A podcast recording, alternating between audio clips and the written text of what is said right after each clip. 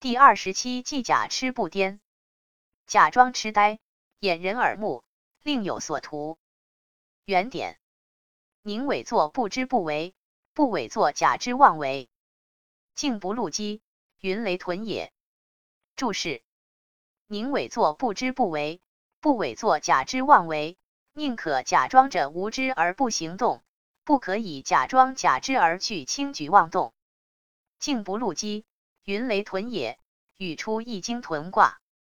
屯卦名，本卦为易卦相叠，震下坎上，震为雷，坎为雨。此卦象为雷雨并作，环境险恶，未时困难。屯难也。屯卦的彖辞又说云雷屯，坎为雨，又为云，震为雷。这是说云行于上，雷动于下。云在上有压抑雷之象征，这是屯卦之卦象。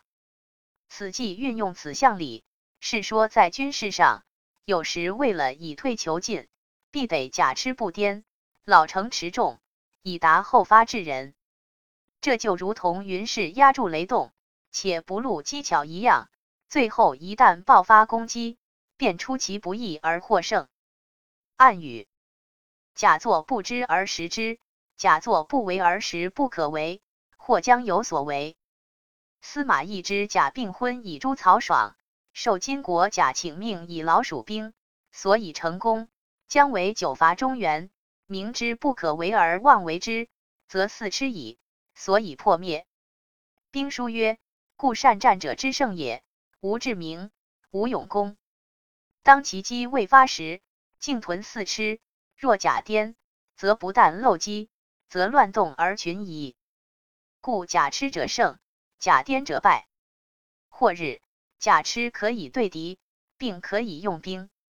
宋代南俗上轨，狄青征农至高时，大兵使出桂林之南，阴阳祝曰：“胜负无以为惧。”乃取百钱自持，与神曰：“果大捷，则投此钱进前面也。”左右见止，倘不如意。